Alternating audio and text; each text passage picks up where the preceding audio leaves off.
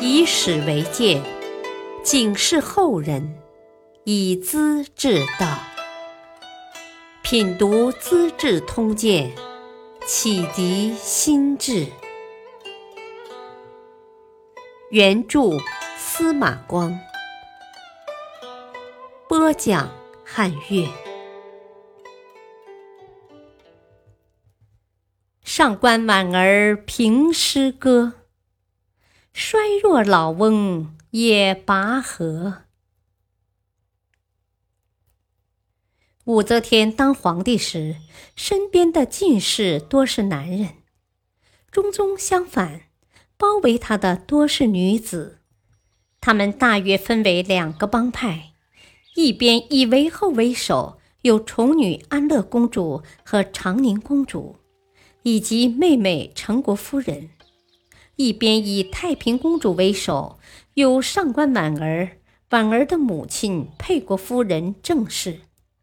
他们下面还有一些女人，互相既有矛盾，也有共同之处。共同的是游赏玩乐、吃喝享受，构成一个宫廷的权势和享乐集团。这帮女子贪赃受贿。帮助各类人物要官求爵，付给三十万钱的皇帝用墨笔写成专授敕书，信封口斜斜的封上，交付中书令。凡是这种格式的敕书，都是有特殊背景和内线关系的，马上办理，世人称为斜封官。交钱三万的女士。准欲剃发当尼姑，男士可以做和尚，出入宫廷，别有一番威风。这类官和僧尼每年要封上好几万人。中宗是个颇有文才的人，他设置修文馆大学士四人，直学士八人，学士十二人，挑选大臣中的文学名家来担任。像李峤、宋之问这样的大诗人都列名其中。每当节日集会，学士们互相唱和，再由上官婉儿逐一评论，优胜的赐予金帛。在这种风气影响下，天下的文士争着学习作诗，唐朝诗歌的繁荣局面就此开始了。某日，中宗在昆明池游乐，群臣唱和一百余篇，最后在彩楼上欢宴，叫婉儿挑一篇最好的诗作为歌词，配上中宗亲自谱的曲子。大臣们都在楼下，婉儿在楼上评点，不入选的顺手丢下楼，个人认领拿走。先是雪片纷飞。渐渐的零零落落，最后只有沈全期和宋之问两人的没丢下来。正在助力紧张之际，又飞下一篇，是沈全期的。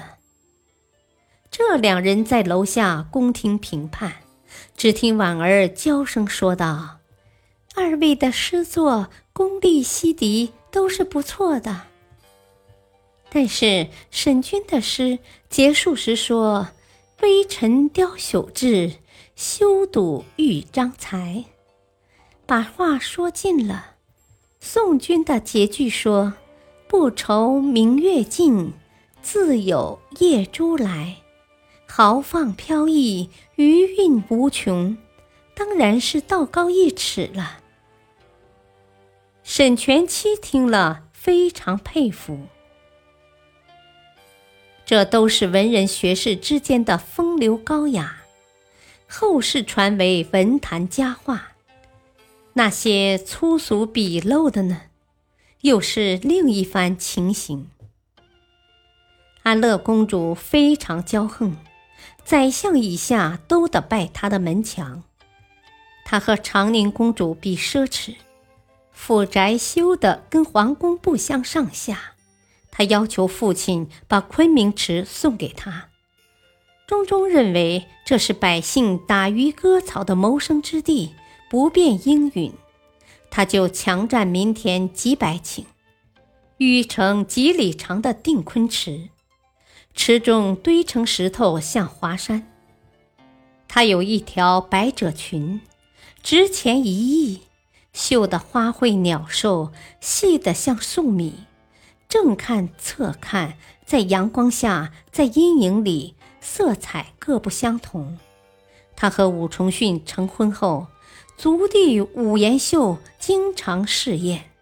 这人长得漂亮，善于歌舞，两人私下很有情谊。及至武重训被杀，中宗就把公主改嫁给他，继续过着腐化享乐的日子。这年除夕，文武百官进宫守岁。大厅里灯火辉煌，设宴饮酒，喝得劲头上来。中宗对御史大夫窦从一说：“啊，听说你还没有夫人，我替你着急呀。今晚除夕，特地为你举行婚礼。”窦从一本来是个谄媚之徒，赶紧谢恩。一会儿，内侍引着香花灯烛。金楼罗扇从西廊里出来，罗扇后面有个女子，穿着新娘子的礼服，头戴花钗。中宗叫他和新郎对坐，又叫新郎唱雀扇诗几首。罗扇撤退后，取下花钗，换了衣装，新娘子露面了。朝臣们仔细一看。原来是皇后的老奶妈王氏，她是南方来的蛮女，快六十岁了。皇帝和侍臣们捧腹大笑，原是欲出恶作剧。中宗当即封奶妈为举国夫人，嫁给窦从一，世人称乳母的丈夫为阿遮。窦从一真会捧场。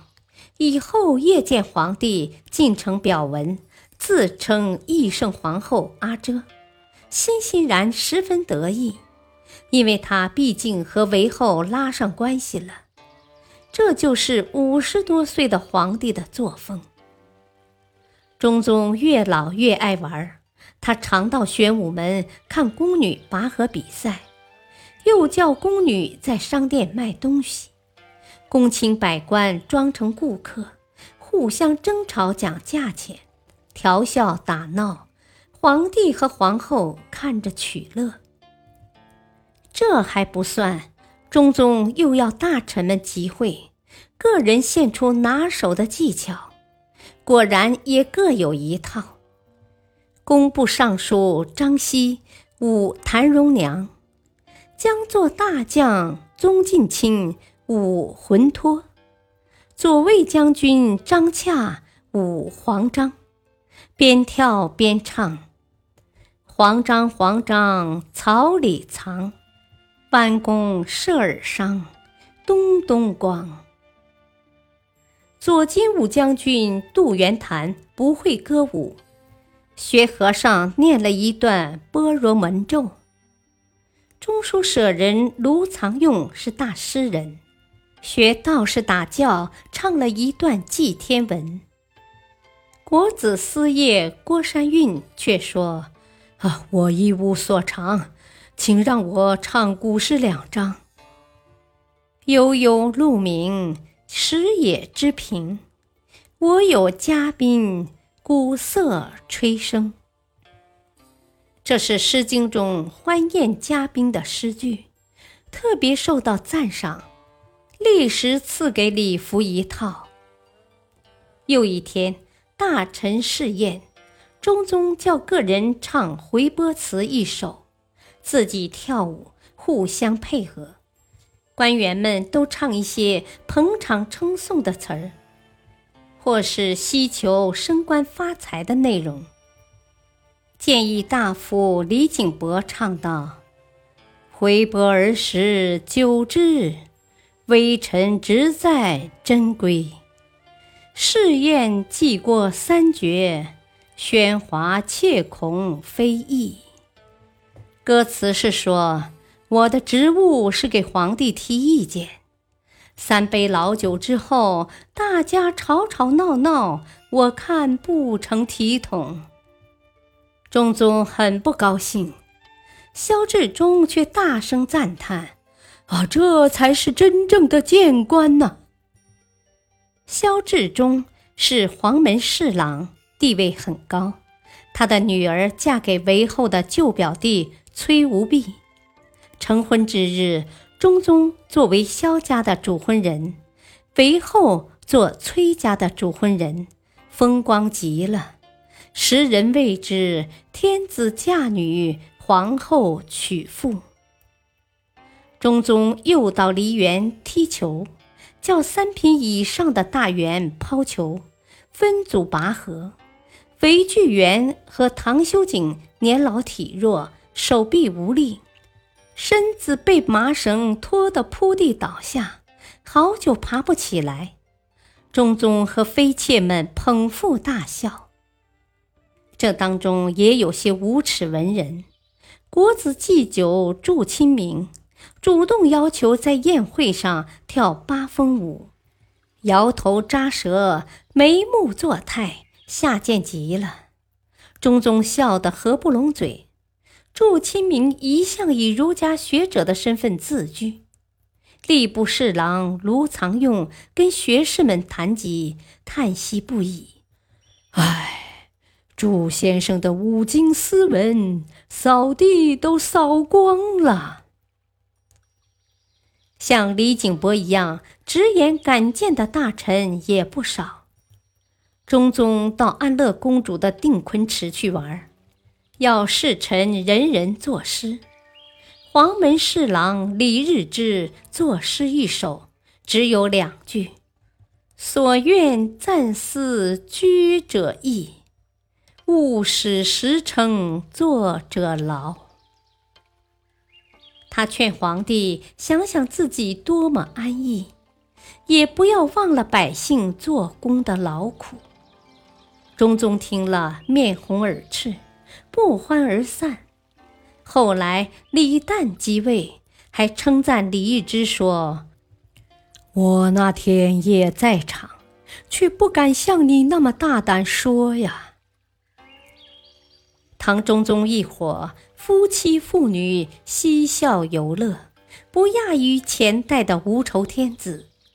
背后呢，韦后想学武则天，安乐公主想取代皇太子。两人等得不耐烦，管你是丈夫还是父亲，暗里合计在饼子里放上毒药。六月的一天，中宗吃罢午饭，原想约韦后去玩的，忽然肚腹生痛，一会儿变得五脏欲裂，倒地打滚很快就七窍流血死了。中宗是被几十年的结发妻子和二十来岁的女儿亲手毒杀的，这就是皇家的人情礼义。感谢收听，下期播讲李隆基两次定乱，唐玄宗继承大统。敬请收听，再会。